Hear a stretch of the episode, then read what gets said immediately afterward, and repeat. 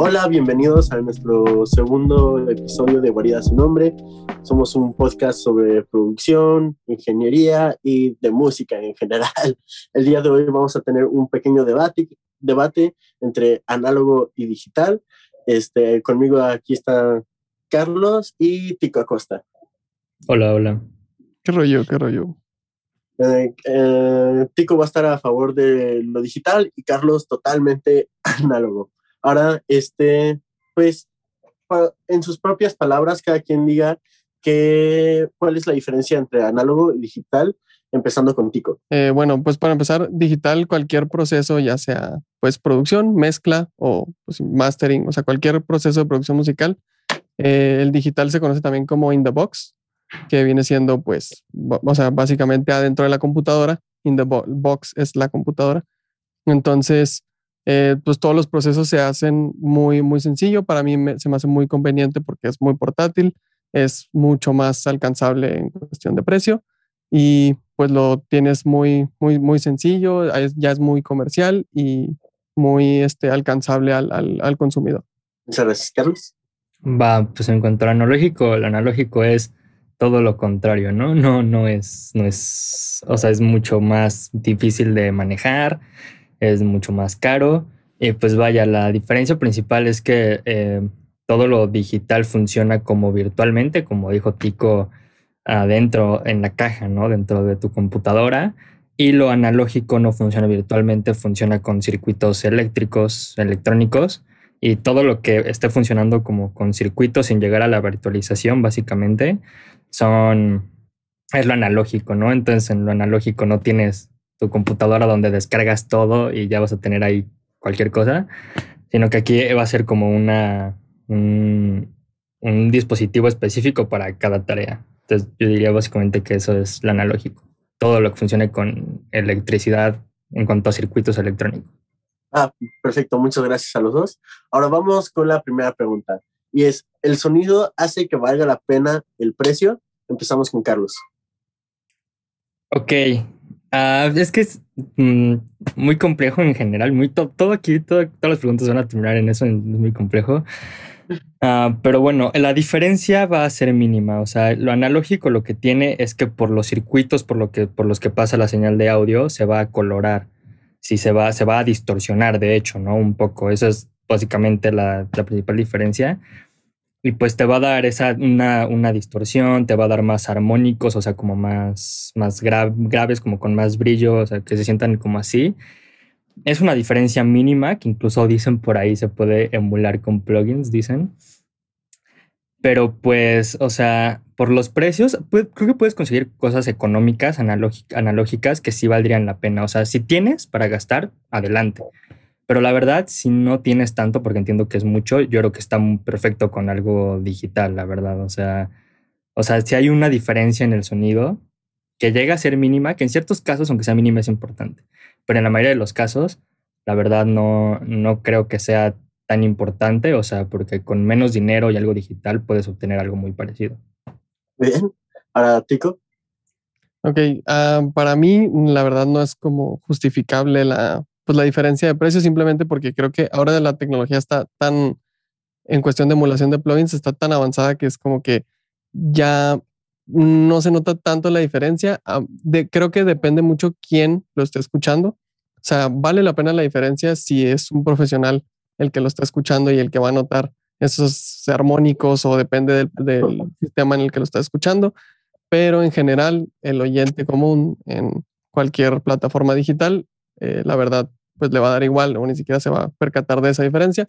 Entonces para mí pues, no se me hace justo como que esté muy caro algo y luego bien barato los plugins. O sea, no, no se me hace como que, se me hace que suenan igual prácticamente.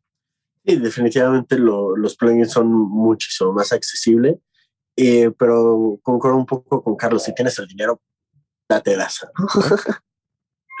ok. Los pros, los profesionales, usan análogo o digital. Empezamos contigo.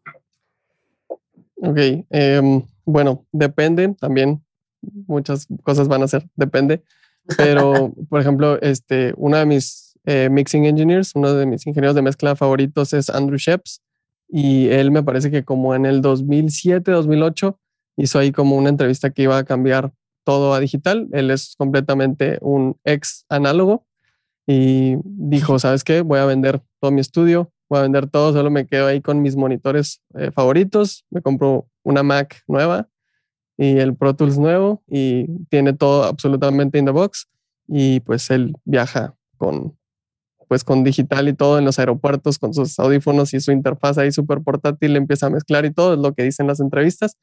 Entonces siento que ya hay muchos pros que se están moviendo de análogo a digital tal vez es porque es un cambio que pues, va a pasar inevitablemente así que pues sí para mí digital es como lo que viene va perfecto Carlos, ¿tú qué tienes que decir al respecto? Mm, va, pues para empezar, todo esto del analógico también es una cuestión elitista y seguramente más adelante vamos a hablar de ello. Pero también es muy elitista dentro de ingenieros de mezcla, por ejemplo, productores, que sí te ves más profesional si usas analógico, la verdad. O sea, yo creo que o usar analógico y así sí te hace más profesional, entonces es una ventaja. Y que muchos ingenieros de mezcla principalmente Ah, de masterización, pero bueno, masterización también los más profesionales hacen masterización digital, está bien, pero en, en la cuestión de mezcla, por ejemplo, sí hay muchos ingenieros que siguen utilizando casi 100% analógico, aunque sea en la actualidad. Pero bueno, también hay de los dos, pero yo diría que, que sí, si vas a ser ingeniero y quieres como tener respeto, pues ya a lo analógico, ¿no? Una, una consola analógica y así. Pero pues, también yo creo que lo más correcto sería el equilibrio. La otra vez vi una entrevista igual de, de un ingeniero en mezcla, no me acuerdo quién era, me la pusieron. Pero este, justo este, este señor decía que pues, siempre mezclaba en, en, analógico, menos cuando era una sesión de muchos canales, se iba al, al digital directo, ¿no? Aunque, aunque tuviera los canales necesarios en analógicos, iba al digital, porque ya se tenía que mover como el canal 1 acá y si quiere luego el canal 40 se tenía que ir hasta acá y que sí decía como que era algo incómodo. Entonces, sí, claro. ajá, entonces creo que también pues, hay muchos que están en el equilibrio, pero pues, yo diría que, que analógico, ¿no? Por esta cuestión elitista y de respeto. Sí, claro, definitivamente al, cuando ya llegas a tener equipo análogo, te da cierto estatus como ingeniero y productor. Te, te, pone por encima en cuestión de nivel y eh, más que nada porque es equipo muy costoso. O sea, un, un productor que llega o un ingeniero que tiene todo ese equipo demuestra que lleva años y años siendo de los mejores ingenieros o productores de su zona. Pero bueno, echamos con las preguntas. ¿Qué odian del análogo y qué odian del digital, empezando con Carlos. Ok, uh, pues primero anal análogo. Quiero hacer ahí una, un comentario pausa, pero según yo, no estoy tan seguro, como que lo correcto sería decir analógico en español, porque en inglés okay. sí es analog, equipo anal analog, ¿sabes? Y sería como análogo. Sí. Pero aquí, porque ajá, analógico es como esta cuestión de electrónica y así. Y bueno, yo uso la palabra análogo más bien relacionado a analogía, ¿no? Esto es análogo a tal. Y así, pero igual es un punto que, porque, ah, o sea, o sea, yo no. Sí, o sea, andamos un rato. Sí, no, pero está bien.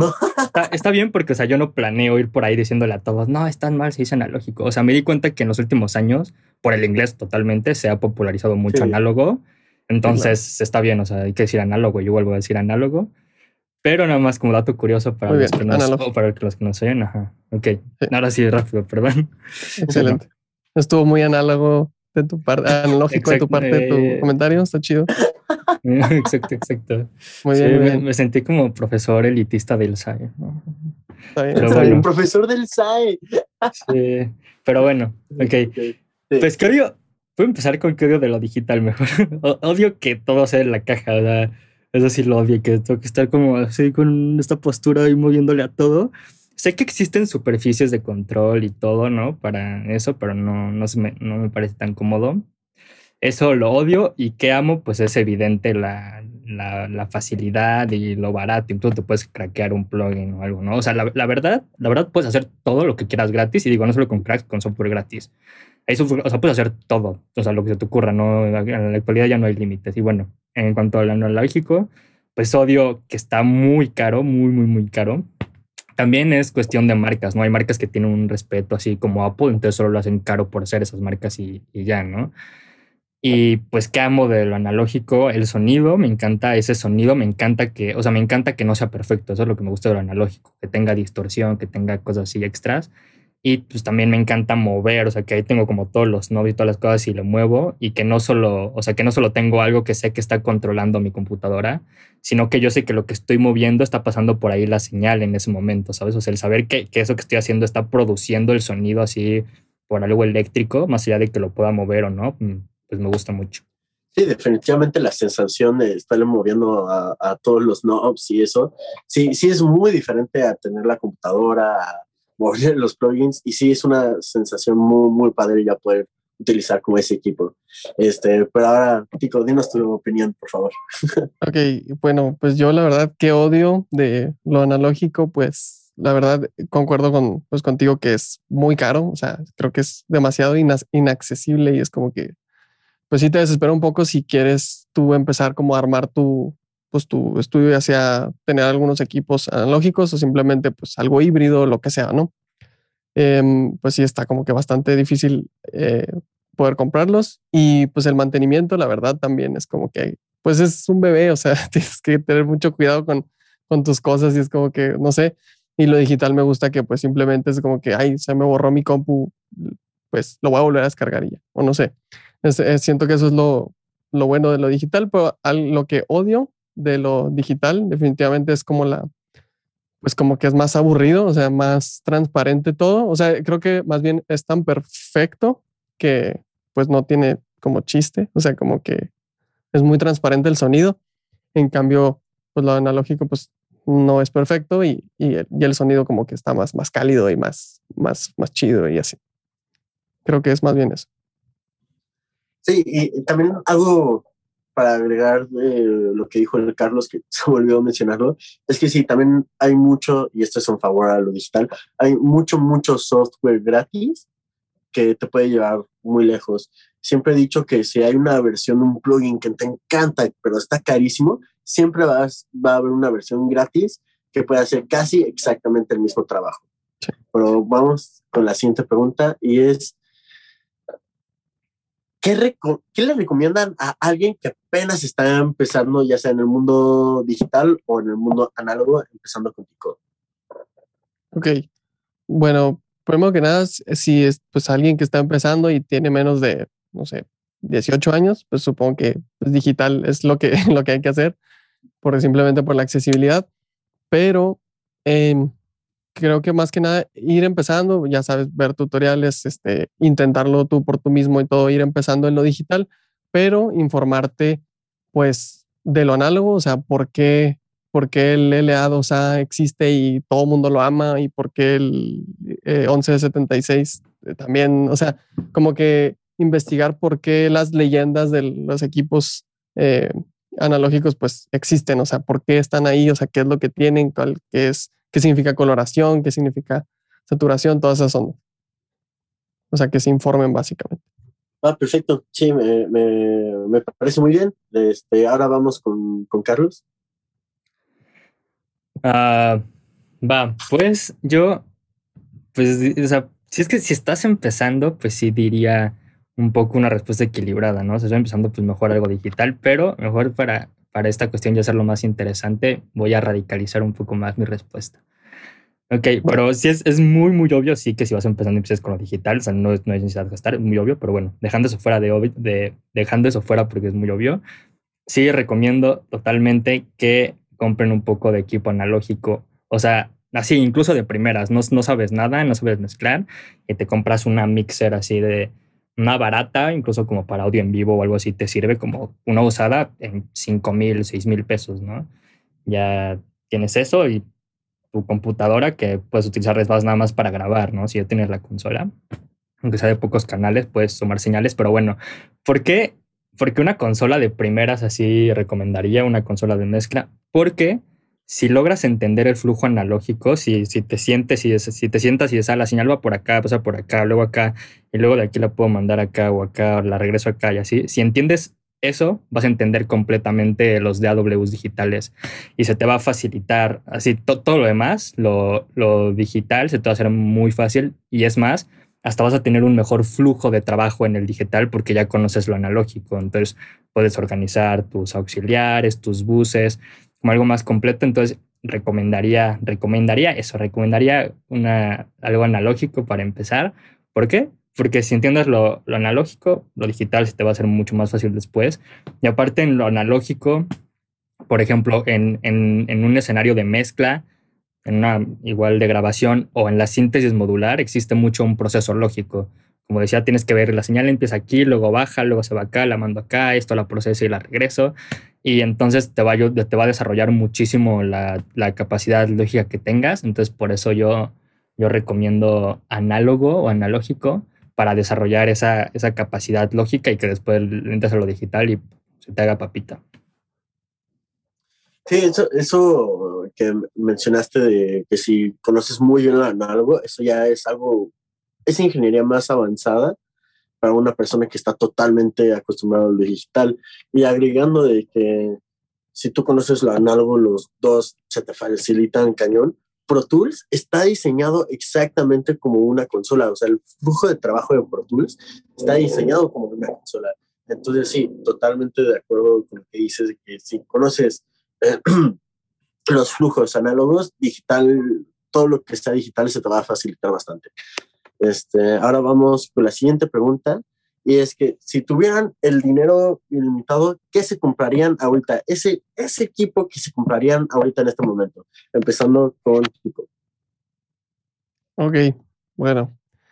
Yo, así sin pensarla, la, me compraré la Avid S6, que pues básicamente me estoy, o sea, es como soy pro digital, pero quiero irme al touch análogo, ¿sabes cómo? Entonces es como que pues es, es una superficie de control para los que, pues para los que no sepan, es básicamente pues, una, un desk, una, pues, una mesa, o sea, literal tiene sus, sus, patitas y todo es una caja gigante y, y controla específicamente de Pro Tools. Y entonces lo que, lo que puede hacer esa es que pues tú controlas, como dice, pues, superficie de control, pero controlas individualmente cada canal. Entonces, pues literal, pues no sé, le subes al, al 34 y en el Pro Tools se, se, sube y tú haces todo. Y lo bueno de que es digital es que pues, y como pues es MIDI y toda esa onda, pues tú puedes controlar lo que, lo que tú quieras. O sea, básicamente dices, ah, pues sabes que en este botón quiero que en vez de que sea un send al reverb o algo así, pues no sé, quiero que haga un, eh, no sé, un sidechain con el bajo, el kick o lo que sea, ¿no? Entonces, o sea, básicamente tú pues tú puedes controlar lo que quieras o literal el botón de send le puedes poner que eso mute el canal, o sea, tú, tú es como una consola modular, básicamente tú la puedes hacer como tú quieras y pues hasta le puedes poner unos iconitos ahí trae unos LEDs. Entonces, pues tú le puedes poner ahí unos iconos de Pokémon o lo que quieras para el mute, el solo, o sea, tú haces lo que quieras. Entonces, eso me gusta muchísimo de que, aparte de que la puedes como customizar y toda esa onda, pues, eh, pues estás mezclando pues en digital. Obviamente necesitas una, pues una computadora que lo, pues que lo pueda este, procesar y todo. Es, solamente una superficie de control, pero te ayuda mucho porque pues te ayuda a evitar ese problema que, que dijo Carlos de pues estar ahí en la compu y ver y todo eso. Simplemente pues la pantalla la dejas ahí y tú te concentras pues en la consola, entre comillas. Entonces se me hace muy chido esa Avid S6. Sí, justo lo que el equipo que mencionas es lo que habíamos mencionado del equipo análogo, de que estás ahí, le estás moviendo y es una sensación muy, muy padre y ya tienes eso en el mundo digital. Aparte, lo que dices, el Avid S6 está brutal porque puedes controlar el Pro Tools, puedes controlar Logic y puedes estar equivocado, pero creo que también puedes controlar Reason, entonces tiene bastante compatibilidad con, con, varios dos. Ojalá controlara Ableton, eso estaría muy chido, pero desafortunadamente no. Ahora este, vamos con la respuesta de Carlos. Va, pues ya que es un debate, voy un poco en contra tuya, la verdad. O sea, ese, un, una S6, o sea, sí me parece bien por el lado de, de ya tener los controles tú, ¿no? Que, sí. bueno, para los que no sepan, nos estén escuchando o viendo, uh, una, una superficie de control es un artefacto, una, una, máquina que no funciona por sí sola y lo único que hace es controlar lo que está haciendo tu computadora.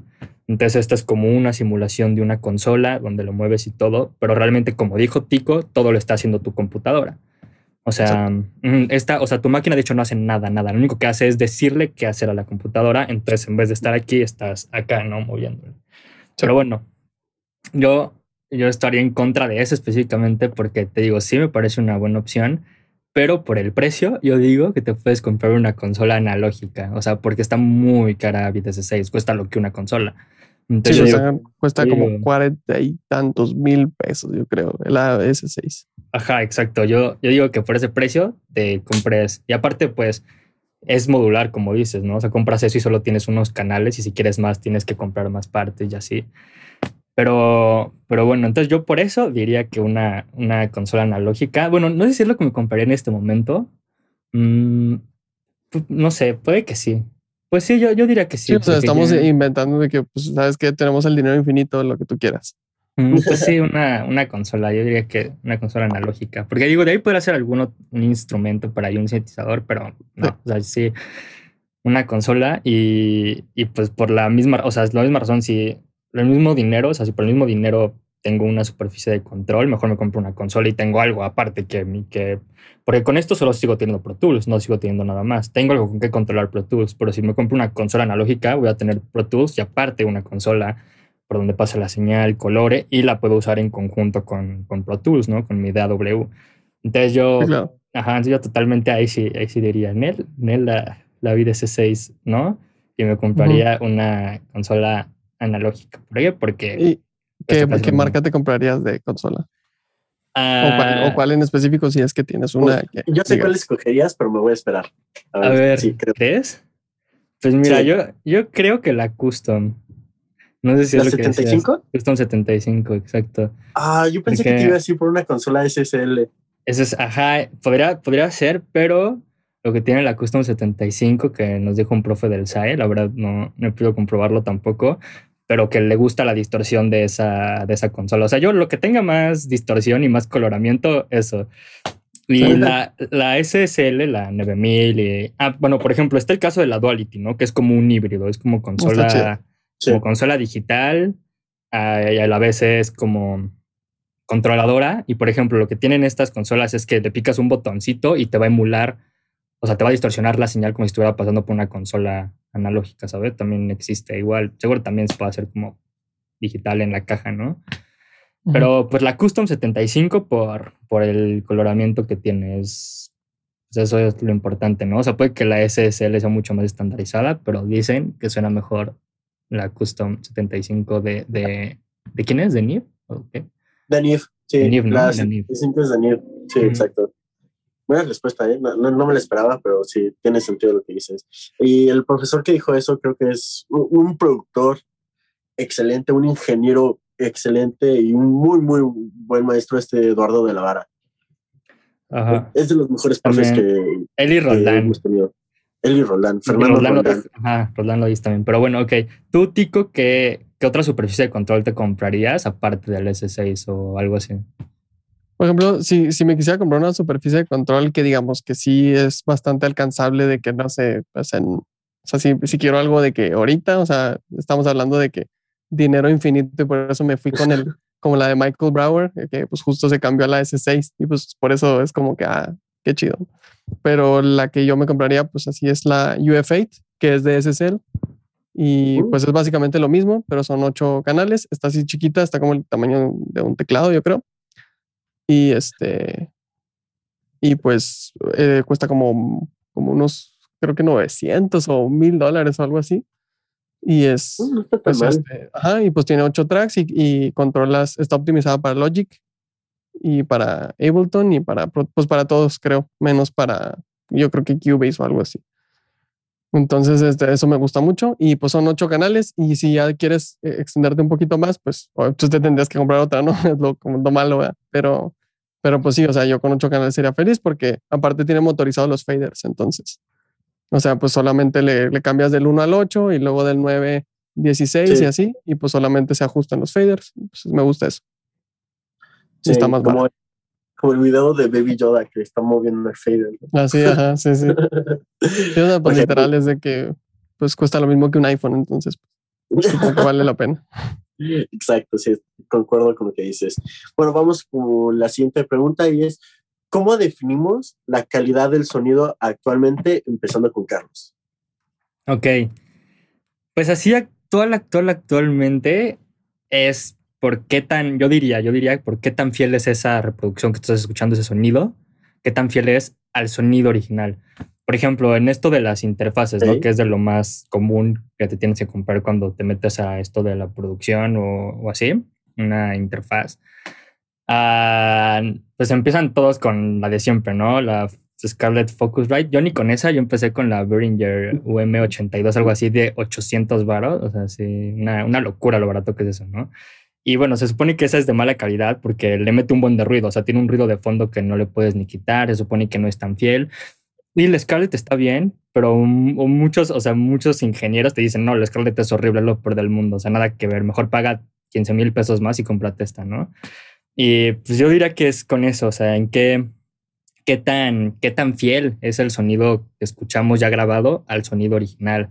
Y pues por eso digo esto de las interfaces, porque una, una Focusrite Scarlett te sirve más que suficiente, pero tal vez hay de que un paso de diferencia de esa a las demás, que ese paso es mínimo, pero alguien como audiófilo o así, pues sí te va a decir, no, no vale la pena esto, ¿no? Y también pues, es una respuesta un poco compleja porque también a lo que hemos estado acostumbrados por el mundo analógico es escuchar esta, esta distorsión y esta saturación de armónicos que, que hay siempre, ¿no? Que, que, obtiene la música. Entonces ahí, ahí sí es curioso porque es lo contrario. O sea, como les digo, es muy elitista y muchos ingenieros dicen como de no, lo analógico suena mejor, pero de hecho suena peor. De hecho es menos, menos confiable el sonido original que lo digital pero justamente eso, el que tenga distorsión, como, como la distorsión la llena más de armónicos, o sea, como el, el, el espectro frecuencial se llena más, entonces sentimos como más punch y todo eso. Y entonces ahí también es visto como un sonido de calidad que no, que sea, que esté distorsionado. Pero es un, una, un tipo de distorsión, bueno, más bien saturación, un tipo de saturación específica que hace que suene mejor. Pero pues yo diría que esos dos lados. Uno, o sea, consideramos que es de un sonido de calidad si es muy fiel a su sonido original. Y dos, lo contrario, que es un sonido de, de calidad también si tiene más saturación y de enarmónicos y así que el sonido original. Es una respuesta un poco ambigua, pero digo que en esas dos, ajá, exacto, en esas dos aparentemente contradictorias, yo creo que es, esas dos son, ajá, la forma en la que creemos que, que un sonido tiene mayor calidad. Claro, sí, y en especial muchos muchos músicos también cuando escuchan como esa distorsión o esa saturación, luego, luego también dicen, oh, sí, se escucha mejor. Aunque, como, como habías mencionado, es elitista, hay personas que ni siquiera pueden escuchar la diferencia, aún así dicen, oh, sí, como la consola que justo mencionabas, la Custom 75, ahí hay un botoncito que justo no hace nada, que es como placebo, que dice retro. Cuando el músico te dice, ah, quiero que se escuche más retro, acá como más ya saben. Entonces dices, ah, sí, claro, le picas ese botón y es como ah, es el eh, Por ejemplo, eh, perdón, rápido, creo que lo que es ese botón, no estoy tan seguro, pero creo que cambia de usar transistores a bulbos, que es justo el, el paso de, de, toda la, de todos estos procesadores como de música y así. Antes se usaban bulbos y después se cambiaron a transistores. Entonces, sí, la diferencia es que los bumbos pues coloran un poco más y así, pero pues, sí, la verdad no. O sea, no es a lo que, de lo que te das cuenta, como dices tú.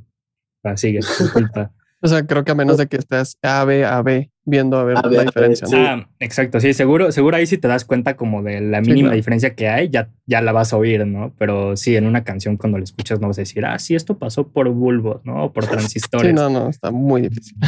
Mm. Sí. Bueno, entonces, ahora, chico, tú, tú dinos qué opinas. Ok, bueno, pues para mí, eh, siento que eso de la calidad es como pues como cualquier cosa, más, o sea, me voy a ir así más marquetero a la hora de, eh, de explicar, más bien así como cualquier material, cualquier cosa, pues obviamente definimos, o sea, algo que es de calidad como algo que es pues más difícil, pues más difícil de conseguir, más difícil de construir, con mejores materiales, eh, pues etcétera, ¿no? Entonces, cuando algo, cuando decimos que algo en el mundo del audio es de calidad, pues siento que es porque pasa por pues por fierros más chidos, por, como dices, por, por bulbos, por hasta, no, es que no sé, o sea, siento que es más el material en sí lo que hace que sea la calidad, porque a fin de cuentas, pues hay ciertas como tecnología que pues es como la misma, pues, o sea, digamos, Es un ejemplo, hay interfaces que pues, pues todas son por, o sea, por USB, ¿no? Digamos, como vamos a comparar siete, pues todas es como que el mismo, podemos usar el mismo cable, el mismo todo, pero hay ciertas cositas que este usa este cobre y está oro y no sé si me entiendes, o sea, cositas así chiquitas que hacen que la calidad mejore. Yo siento que más bien son como, pues como todo en la vida, o sea, los materiales, este, entre más chido el material es, creo que mejor la calidad, pero también pues sí lo puedes notar, ¿no? O sea, alguien que no sepa de eso o pues no le va a importar o simplemente pues, no, no, lo va a notar. O sea, es muy difícil como, como poder saber a menos de que esté seguro de que, de qué fue, qué, qué pasó por ahí. Justo lo que mencionas lleva a la siguiente pregunta y es, ¿de qué sirve invertir tanto dinero en equipo si al final del día el oyente promedio no va a escuchar la diferencia? Empezando con Carlos. Ok, ok. Si, si tomamos en cuenta que probablemente el oyente final no se va a dar cuenta de que usaste equipo analógico, que es lo más probable, entonces yo digo que lo haces por ti, ¿sabes? Porque te gusta lo analógico y te, o sea, a ti te gusta cómo suena y te gusta cómo lo haces tú, ¿no? Definitivamente. Creo que es una cuestión de gustos. Y digo, yo que soy, soy team analógico, pues sí, me encanta lo analógico y no, o sea, tengo como dos plugins, ¿sabes? O sea, y, emulaciones de analógico aparte, ¿no? no uso, no, sí, sí, me gusta más con analógico. No, por ejemplo, lo que, no, espera, ya me desvié. ¿Cuál era la pregunta? Que... ¿De qué sirve invertir tanto? Ajá, sí, al final okay. el oyente por medio. Sí, no es que ya me iba a desviar.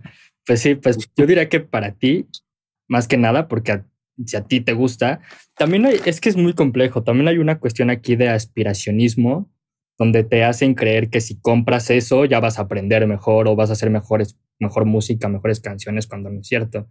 Entonces hay una cuestión ahí de manipulación donde, donde te hacen como comprar cosas innecesarias porque crees que sí vas a sonar mejor y no realmente donde sea, ¿no? Pero, pero si logras como discernir y separar eso, yo creo que sí, pues lo puedes comprar para ti. Y también en cuanto a esto de que el sonido, pues igual y el oyente final no se va a dar cuenta, yo creo que chance, o sea, por, por algo pues, se dice eso de que usemos lo analógico a pesar de que nunca se da cuenta la gente, yo creo que chance de tener un impacto inconsciente, o sea, el, el, güey que lo está escuchando no va a decir, ah, sí, escucho más, más saturada la frecuencia de 300 Hz, ¿no? Pero, pero tal vez como que siente un poco de más punch sin saber precisamente por qué, pero igual y escucha una versión analógica y le gusta más sin saber por qué, sin saber siquiera que suena distinto, pero igual inconscientemente empieza como a mover más la cabeza y así. Entonces yo diría que si está tan establecido lo analógico cuando lo, lo, digital ha mostrado ser mucho más sencillo y barato, yo creo que es por algo y yo creo que sí vale la pena seguir invirtiendo en, cosas analógicas por esas cosas que dije que son personales y depende de ti, o sea, no, no creo que sí, no creo que todos deban comprar cosas analógicas, ¿sabes? Creo que sí depende de la persona. Y, sabes, con, con, lo que dijiste de que a lo mejor no, el, oyente promedio no escucha eh, que pasó por unos fierros, sí hay veces que le puede gustar más. Por ejemplo, yo antes de que me metí al mundo de producción y así, cuando era chico, este, me acuerdo que escuché un álbum de Metallica remasterizado y sí dije, wow, sí, esto se escucha muchísimo mejor y me gusta mucho más. No entendía qué estaba pasando, no entendía qué estaba escuchando, solamente sabía que me gustaba más. Entonces, sí, eh, concuerdo totalmente con lo que dices. Ahora, Tico, por favor, da nuestra opinión. Ok. Eh, bueno, siento que eso de invertir bastante dinero en algo que, aunque de todos el, pues el oyente no, pues no lo va a, a, percibir, es igual también, igual iba a poner también un ejemplo así medio raro, pero es como para poder hacer como ahí la, la comparación. Digamos que si vas a invertir mucho dinero para grabar un video en 4K, pero pues todos, tus, todos los que van a ver tu video va a estar en, mil, en 1080 o en alta definición. Eh, pero a la hora de que Spotify comprime tu canción, que está súper alta calidad, pues de todos modos se va a ver mejor que otras. A lo que voy es de que si tu canción está mucho mejor la calidad, aunque esté comprimida, va a sonar mejor que otras si le invertiste pues el dinero y lo pasaste por el equipo pues correcto, el chido, lo que sea, o mejor que los demás. Entonces, aunque haya esa compresión digital, pues de plataformas que, pues ahorita, la verdad, pues creo que todo el mundo escuchan, pues en plataformas digitales, Spotify, Apple Music. Este, siento que sí, sí vale la pena porque si hay una diferencia, bueno, tan siquiera yo la noto, este, con mezclas de artistas independientes y artistas masivos, superestrellas de disqueras tipo Drake, Kanye West, así. Noto mucho más que, que hay más calidad que un artista independiente, simplemente porque ellos pues obviamente le meten más dinero y eh, aunque el formato viene siendo el mismo, este se escucha mejor pues lo que se invirtió bastante dinero, o sea, lo que tiene más producción se escucha mejor, pero yo lo noto porque pues no soy un oyente pues normal, ¿no? Sí, no, como, como nosotros ya pues tenemos conocimientos dentro de la industria, como debería sonar todo y así. Sí, cuando nosotros escuchamos música, lo escuchamos diferente, hasta a veces me molesta, ¿no? Estás escuchando una canción y dices, ah, le pusieron demasiado reverb, o no, lo ecualizaron, lo ecualizaron muy feo, o algo así. Y sí, sí, sí, es algo que llega a pasar. Bueno, mínimo eh, a mí me ha pasado. Sí, ustedes. Bueno, ahora vamos a la siguiente pregunta y es, ¿ustedes qué opinan que antes se buscaba el sonido retro, el sonido que tiene mucho ruido de fondo? Se buscó eliminar eso, por eso surgió lo digital y, era, y ahora es algo que muchos, muchos buscan, empezando contigo. Ok, creo que porque el sonido retro, este, pues antes era como lo que o sea, lo que se podía alcanzar, ¿no? O sea, era como que, bueno, hasta aquí está la tecnología, este es el sonido que hay y pues está chido, ¿no? Después se, se busca eliminar porque obviamente siempre pues hay que estar en mejora continua y los equipos mejoran, la tecnología mejora y ahora pues como que todo sonaba en lo digital o en lo perfecto, ya cuando se hacía todo pues como que sonaba muy muy bland, muy muy X, muy muy muy chafo, muy así. Entonces ya cuando algo suena muy aburrido, como que ya tratas de volver a, ahora con la nueva tecnología, pues quisieron volver a lo, a lo de antes, pero simplemente creo que es porque lo digital o lo nuevo suena pues aburrido. Simplemente por eso de que es tan perfecto que no hay armónicos, que no hay distorsión, que no hay bla, bla, bla. Entonces es como que, pues creo que es más que nada porque es aburrido. O sea, como que entre más, más fácil es todo, como más aburrido. Claro, sí, eh, la verdad concuerdo bastante contigo, pero ahora escuchamos la opinión del Carlos. Va. No, pues sí, sí es algo muy, muy curioso, la verdad. Igual, pues chance tiene que ver con esta tendencia que tenemos de siempre regresar al pasado o alabar el pasado. También puede ser, igual en conjunto con las demás cosas. Pero sí, yo creo que, es que les digo, es muy, muy, muy curioso, porque lo que tiene el sonido digital, como dice Tico, es que es muy perfecto, tan perfecto que se vuelve aburrido. Entonces aquí creo que yo, yo encuentro algo muy, una, lección muy importante, no solo para esto, sino para la vida en general, que tal vez las imperfecciones son los que hacen las, las cosas mejores, porque las diferencian de, de, lo perfecto, ¿no? Los hacen diferente. Entonces yo creo que justo lo chido de lo analógico es que no es perfecto, es que, que, tiene imperfecciones, que tiene un ruido de fondo, que tiene tal y tal y tal, y al final de todo eso se, se suma y termina en que al oyente le, le gusta más y es menos aburrido. Entonces sí es un fenómeno muy, muy curioso donde lo que no, donde lo imperfecto, lo que tiene errores, supera a, lo perfecto. O sea, y yo creo que igual, como dijo Tico, lo, lo, dijo muy bien. Antes se hacía así porque eran lo que era lo que había, ¿no? O sea, estaban las limitaciones, hacía tener un ruido en el fondo y tener cierta distorsión aunque no la quisieras. Pero curioso cómo cuando quisimos deshacernos de eso regresamos a lo anterior, ¿no? Aunque también hay algo muy, muy importante y evidente que es simplemente el equilibrio, ¿no? No, no radicalizarte. Y ahorita, pues usar una mezcla, o sea, no, no, nadie regresó completamente analógico, ¿no? O sea, usan, usan mezcladoras analógicas y así, pero nadie graba en una máquina de cinta magnética, ¿sabes? O sea, es, o sea, es una cinta que sufre degradación, con la humedad se le borra información, o sea, literal, los datos se pueden perder así de por vida y distorsionar, o sea, no, no tiene ningún sentido pero pues se usa una mezcla entre lo digital y lo analógico, ¿no? Entonces sí, creo que fue como, como que empezamos en lo analógico, o sea, empezamos radicalizados, ¿no? Por las limitaciones en lo analógico. Luego la sociedad se, se radicalizó a lo digital y después encontró el punto intermedio, ¿sabes? O sea, no, yo no creo que, que hayamos regresado a intentar imitar lo anterior, sino que ahora intentamos un punto intermedio de entre lo analógico y lo digital o lo antiguo y lo moderno y estamos acá. Sí, en, eso concuerdo totalmente contigo de que ya no estamos ni acá ni acá, sino que acá. Y bueno, ya vamos con la última pregunta y es ¿hacia dónde creen que va el futuro del audio, empezando contigo. Em, ok. Bueno, yo, o sea, yo en lo personal sí siento que como muchos de los que he escuchado y más, eh, por ejemplo, tengo la de Mix with the Masters, la, la suscripción. Entonces, pues ahí me ha aventado todos los masters literal que, pues lo, todos los, eh, los ingenieros de mezcla o ingenieros de máster que son así los estándares así en la industria, los más chidotes. Y muchísimos de ellos se están yendo, unos totalmente digital y otros a, o sea, el sistema híbrido, ¿no? Que pues es básicamente dicen, ¿sabes qué? Me voy a quedar con, pues, con los, los fierros que, que me gustan, mis favoritos, dos, tres, cuatro, cinco, no sé, hay unos que se quedan con 40, pero, este, pero se quedan como con sus favoritos y mezclan todo eh, in the box, o sea, completamente todo en la Mac, así digital.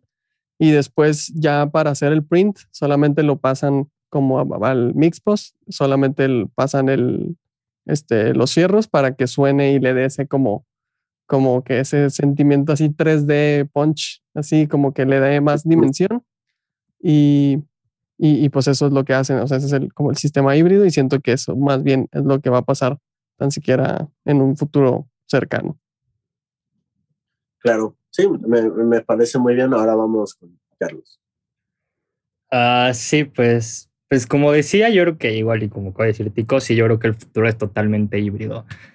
Está, está extraño porque sí, cada vez se, se, digitalizan más las cosas y ahorita, o sea, hay un solo plugin que te hace 10.000 cosas, y, o sea, un plugin como para composición que pues no sé, te sacan acordes y otros que te sacan sonidos muy complejos que ni siquiera están hechos con síntesis o algo así, hasta ya de producción y así, y como, o sea, yo creo que con muy, muy, muy poquitos plugins te puedes armar una, o sea, toda una, una producción desde la caja. Entonces el futuro igual sí se pone más loco, porque, o sea, yo es lo que yo veo. Yo veo que los plugins sacan y sacan y cada vez cosas más raras. Hay unos plugins hasta para meditar y cosas así ya como súper rara. entonces, o sea, yo creo que, bueno, híbrido, pero pues es como, ya, ya dijimos eso. Entonces, yo creo que donde se va a poner raro es en la cuestión de plugins. O sea, seguro va a haber un plugin que por sí solo va a ser un DAW, un DAW casi completo, ¿sabes? O sea, hay plugins como muy locos que te hacen muchas cosas. Y pues sí, cosas, o sea, cosas impresionantes, ¿no? O sea, hay, hay plugins que no le picas y ya te ecualizan, te comprimen y quién sabe cuánta cosa le hicieron a tu sonido. A procesos que seguro ni existen analógicos y ya se los hicieron, ¿sabes? Entonces, el futuro de, de los plugins yo creo que se va a poner loco, o sea, van a salir cosas muy raras. Y pues ya, o sea, pues este, en esta época es muy fácil hacer música, o sea, no, realmente no necesitas dinero, una computadora básica y Reaper que es gratis y una interfaz de 800 varos si quieres usar instrumentos ah, acústicos, ¿no? O, exacto, exacto, o, o, eléctricos así, ¿no? Porque puedes usar instrumentos virtuales y pues también, también, o sea, los instrumentos virtuales, creo que todos coincidimos en que han llegado casi, casi a sonar tan cabrones como los, los instrumentos acústicos externos pero todavía les falta un poco. O sea, suenan casi, casi, pero todavía, o sea, hay un poco de diferencia y se nota cuando escuchas unas trompetas o algo así, ¿sabes? O una batería. Por más de que le cambies la, la, fuerza con la que tocas y le pongas aquí como, uh, ¿cómo se llama esto? Como descuantización, como... Sí, pues eso del, del flam, o sea, eh, como la imperfección de... Exacto, exacto, exacto. De que no esté en el beat. Exacto, exacto. A pesar de todo eso, siento que sigue habiendo así un algo a lo que no se pueda llegar. Y la verdad no sé, no sé si en algún momento se pueda lograr así, o sea, que yo escuche algo y no me dé cuenta para así nada, nada, nada, porque siento que hay cosas que casi lo logran. Hay cosas que por poquito, por poquito y no te das cuenta que es digital, pero como que hay algo ahí que, que no, ¿sabes? Entonces estaría interesante ver si en el futuro se, se logra ya por fin llegar a, a, algo así, ¿no? Sí. Sí, dos cosas. Siento que ese futuro yo está, yo creo que está próximo. Yo digo que en unos cinco años ya lo digital, sonoramente hablando, ya va a alcanzar lo análogo.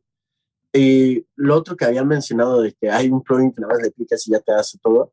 Por ejemplo, el, el SUD 2, que está como en 100 dólares, que, no, es mucho, la verdad. O sea, literalmente nada más escoges la banda que quieres y todas las resonancias las va a atenuar eso, o sea, eso te ahorra horas de trabajo y no lo estás haciendo tú, en realidad lo estás haciendo el plugin. Entonces siento, Carlos, que ese futuro que que dices que ya los plugins te van a hacer todo, ya estamos viviendo eso. Le falta, pero ya estamos con un pie adelante. Y bueno, este, ya es hora de dar la conclusión. Voy a dar la conclusión y ya cada uno de ustedes me dado su opinión. Y en lo personal siento que no es lo mejor ni irte 100% digital ni 100% análogo, justo lo que habíamos mencionado antes. Y uno, alguien mencionó un ingeniero, que no me acuerdo quién fue, este, justo encontrar ese punto medio, agarrar los cuatro o cinco fierros que te gustan, que te encantan, lo demás digital, porque es más, es más rápido, es más accesible, y en todas maneras ya tienes este entorno análogo que te gusta cómo se escucha, te gusta cómo lo puedes mover, entonces es el sistema perfecto. Ahora, ¿qué opinan ustedes? Empezando con Carlos. Ok. Ah, pues sí, la verdad la conclusión es bastante obvia, la verdad sí es el, el, el centro, ¿no? Pues sí. Sí, no, no, no, no, se lo digo en buen plan.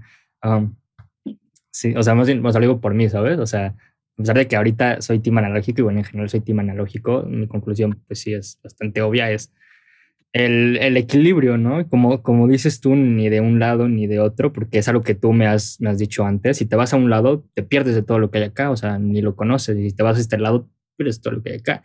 No tiene sentido. Mejor te quedas en medio y eliges lo que te guste de uno y lo que te guste de otro. La verdad, sí. Sabias palabras del Pierre. Sí, sí, me acuerdo de esa conversación que puede aplicar con cualquier cosa de la vida, ¿no? Sí, exacto. Si tú te vas a cualquier extremo, te pierdes las cosas buenas de, del otro extremo, porque cada lado tiene sus ventajas y desventajas. El chiste es encontrar como ese sweet spot,